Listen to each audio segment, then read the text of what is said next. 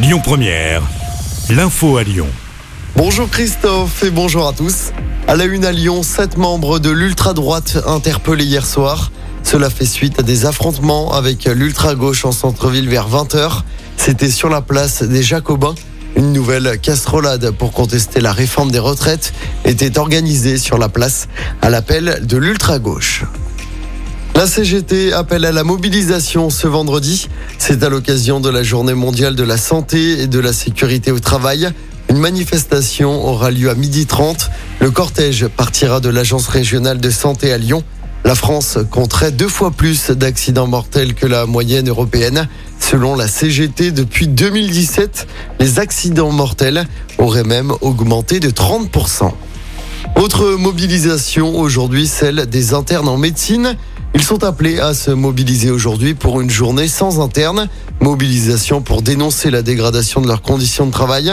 Ils demandent une revalorisation de l'ordre de 300 euros par mois, mais aussi une indemnité logement indexée sur les loyers et un décompte strict de leur temps de travail.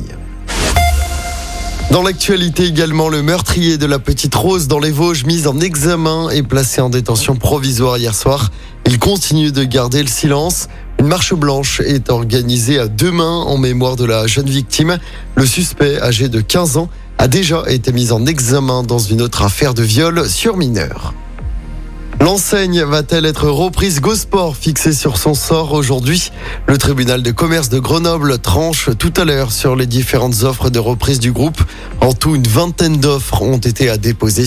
On le rappelle, l'enseigne d'articles de sport a été placée en redressement judiciaire en février dernier en raison d'une insuffisance d'actifs. Gosport en France, c'est 2200 salariés. Et puis le trafic devrait être fluide sur les routes de la région pour ce week-end de trois jours. C'est vert d'aujourd'hui à lundi dans les deux sens de circulation dans la région, selon Bison Futé. Les seules difficultés concernent la région parisienne. On vous a mis le détail complet sur notre application. En football, après la déception contre Marseille dimanche soir, l'OL veut se relancer en Ligue 1 ce soir. 33e journée avec un déplacement à Strasbourg. Strasbourg qui lutte actuellement pour se maintenir en Ligue 1. De son côté, l'OL est 7 à 6 points des places européennes. Strasbourg-Lyon, coup d'envoi du match à 21h.